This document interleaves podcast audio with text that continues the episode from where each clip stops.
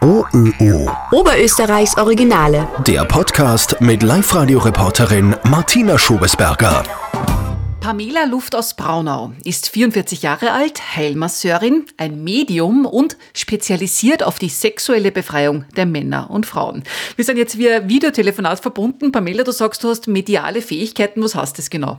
Das heißt, dass das schon immer von der Kindheit da war.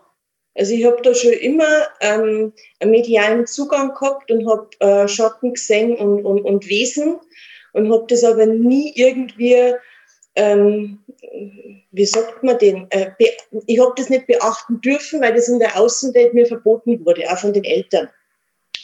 Und äh, ich habe eigentlich nie so sein können, wie ich Meng habe. Ich habe aber schon immer alle Gedanken, Gefühle, Blockaden, Ängste gespürt bei den Leuten und, hab, äh, und, und das war furchtbar, weil wenn ich jetzt irgendwo gewesen bin, ähm, auch im Teenageralter oder in der Schule, habe ich das ganze Programm von den ganzen Leid alles mitgekriegt und habe das eigentlich zu mir gemacht und war innerlich in mir völlig verzweifelt und einsam, bis sie dann, wie ich 19 war ich da und habe mich für den Beruf der Heilmasseurin entschieden, das eben zu lernen.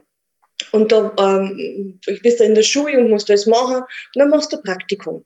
Und bei dem Praktikum war dann äh, so, da, da war ein, ein Monsignor war da, da, so ein bisschen ein älterer von der, von, so, so geistlicher, so, äh, von der Kirche halt, ne?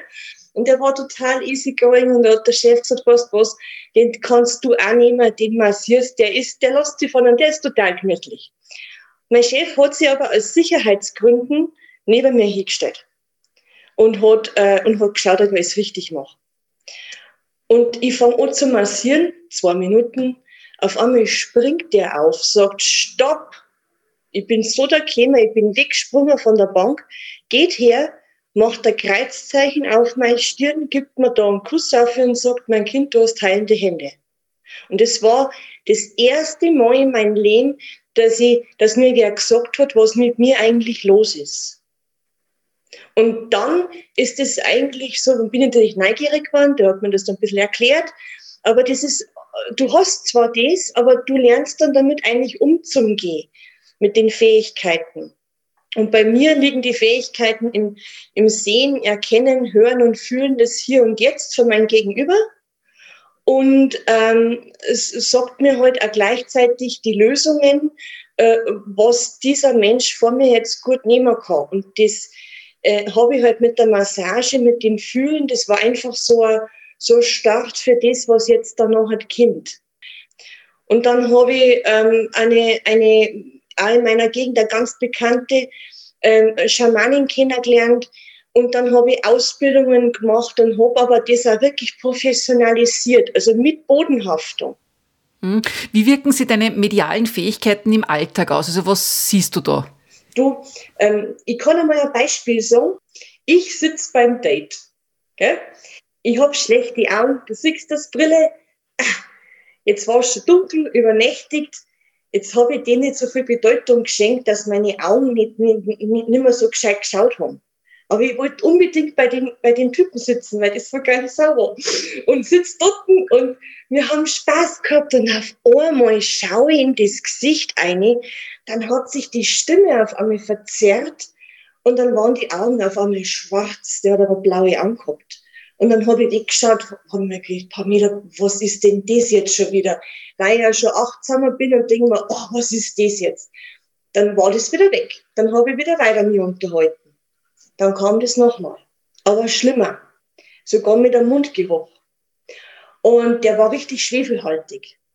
Und dann habe ich mich natürlich, und, und dann hast du das aber. Und das hast du dann so lange, überrascht dich das in deinem Alltag, in deinen Mitmenschen, bis du erkennst, was es ist, in dir die Ängste davor auflöst, dich aufräumst und das ohnehmen kannst. Das ist einfach nur das Erkennen, was der für Hüllen, für Ängste, für Blockaden hat und dass ich da ein bisschen geschützt worden bin. Jetzt fühle ich jetzt das, jetzt weiß ich das einfach. Ist das so wie, wie so ein Lernen? Also das geht an jeden, der medial ist so. Also da wenn du mit Gleichgesinnten unterhältst, ist es so. Und das waren viele Dinge. Also das sind so viele lustige Dinge. Mir passieren immer so viele lustige Sachen. Wie mit dem, mit dem Mann, mit dem Date. Du denkst da nichts, denkst da, juhu, eine geile Sau von mir. Und dann sowas. Also das sind Sachen, die kann ich natürlich dann auch äh, in ein Gespräch mit den Leuten, die sich mir anvertrauen in, in, in, in der Zukunft, locker bringen. Weil ich weiß das, ich habe das gefühlt. Gell?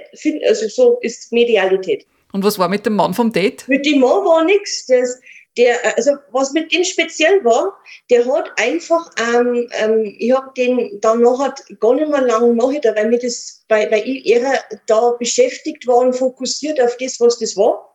Aber im Nachhinein hat sich ausgestellt, dass das jemand ist, der gerne zu seinem Vorteil betrügt, wenn es nur irgendwie geht und fremd geht und der nicht treu war.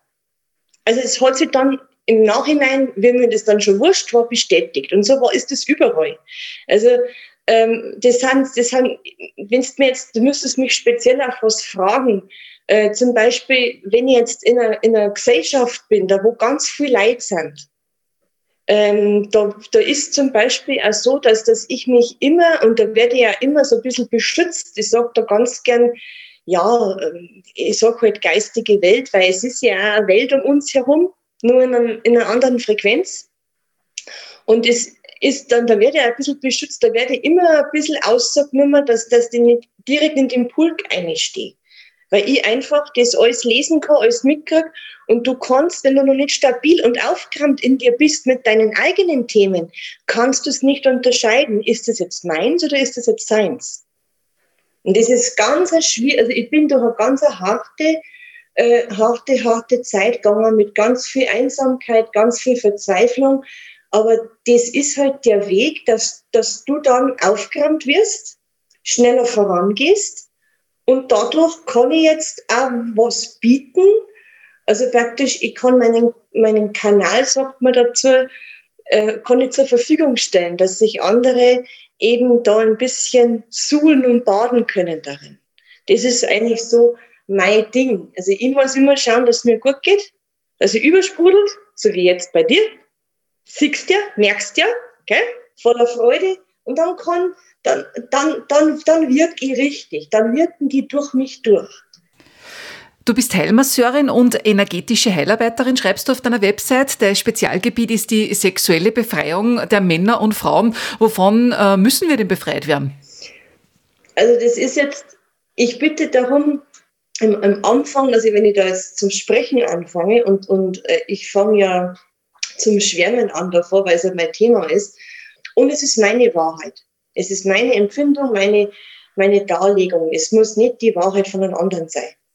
Also, ist einmal als allererstes. Fakt ist, wenn man es jetzt in ganz grob, dass jeder ganz einfach und ganz lustig nehmen können. Die Frau ist durch diese Emanzipation zum Mann geworden. Die meisten Frauen haben den weiblichen Anteil, weil der ja im Außen nicht lebbar war in der letzten Zeit, definitiv nicht, ähm, versteckt und haben sich diese männlichen äh, ähm, Verhaltensweisen und Gefühle angeeignet und sind eigentlich verkleidete Männer in einen Frauengewand.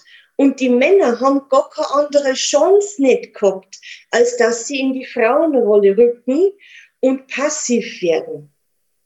Dass das irgendwie in Partnerschaften funktioniert hat. Das ist jetzt das, was, was zurzeit gerade ist. Wenn jetzt diese zwei verkehrten Rollen Sex haben, dann ist Folgendes. Der Mann ist nicht offen. Der Mann kontrolliert das Wesen der Frau, absolut. Der gibt sich seinem Herz nicht offen hin und, und äh, in den seltensten Fällen und folgt seiner Gier. Das heißt, der hat einen harten Tag gehabt, der ist geil. Und beim Sex selber, bei jedem Stoß, tut der diese Emotion, was der vom Ganzen gehabt hat, vom ganzen Tag gehabt hat, die ganze Wut etc., gibt der der Frau ab hinein. Jetzt haben wir die Frau, die hat immer das Gefühl, unbewusst natürlich, dass ihr was abgeht. Die kann sich ja nicht hingeben die kriegt ja den ganzen Scheiß von dem Mann ab. Das soll ja der umgekehrt sein. Der Mann geht auf die Frau zu. Die Frau braucht den Mann die ist in ihrer Freude und die Freude kann man nicht kontrollieren. Und der Mann, der echter Mann ist, der kann auch die Frau halten in allen ihren Emotionen. Drum haben wir auch so viel äh, Frauen, die wo dann Blasenentzündungen haben, Gebärmutter, ähm, ähm, Krankheiten etc., weil das der Körper damit ausdrückt, du pass auf, da stimmt was nicht.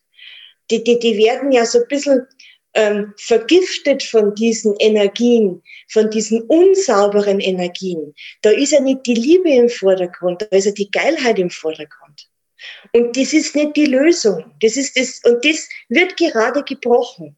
Und dann komme ich und kann praktisch, wer daran arbeiten möchte und wer, irgendwann gibt es so einen Punkt im Leben, wo eine Krankheit ist, wo, wo ich dazu gezwungen bin.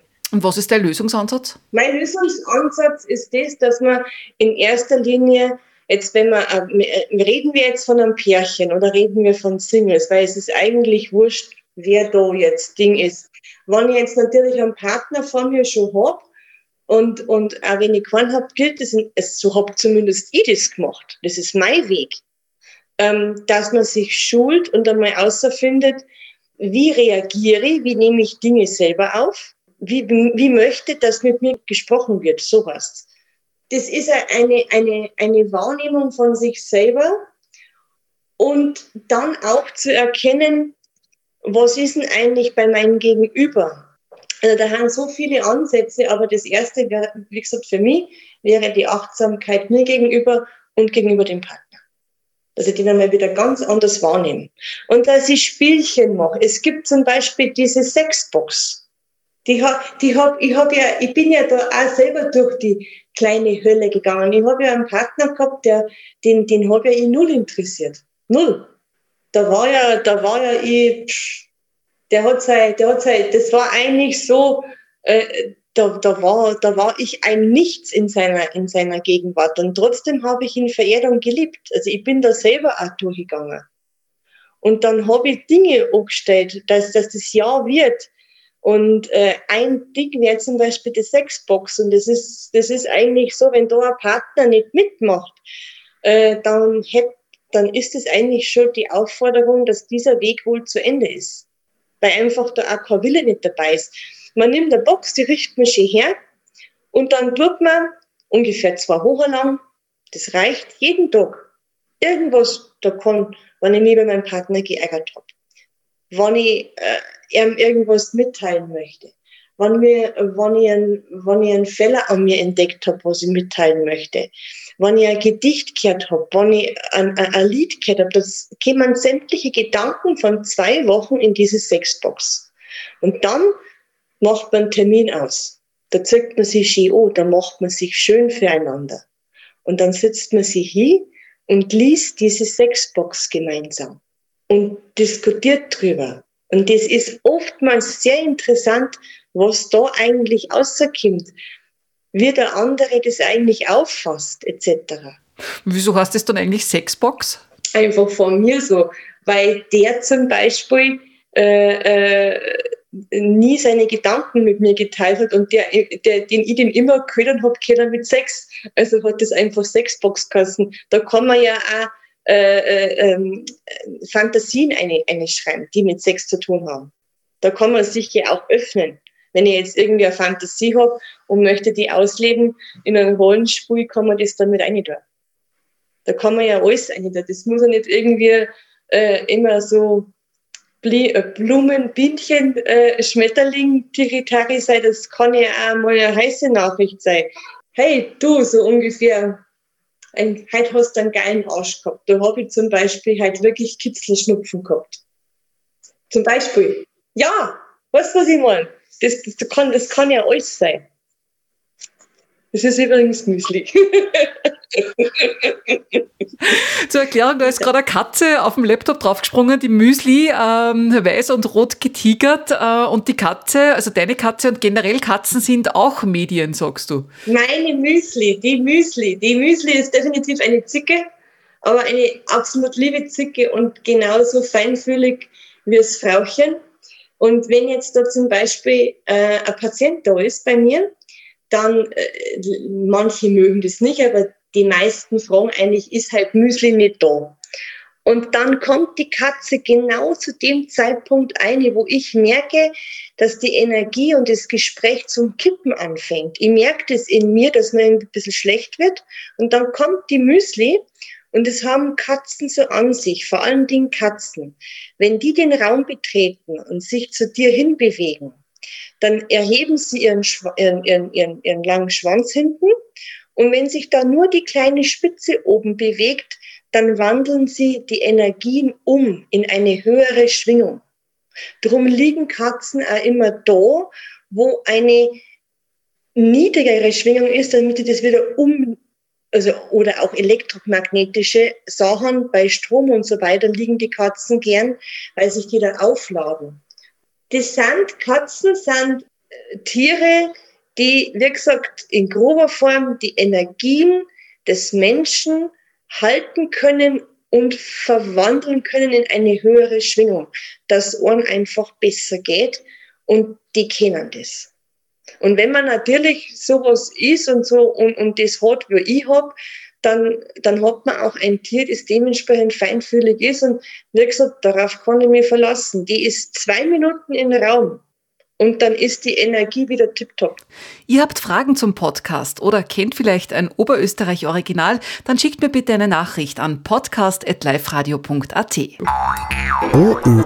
Oberösterreichs Originale.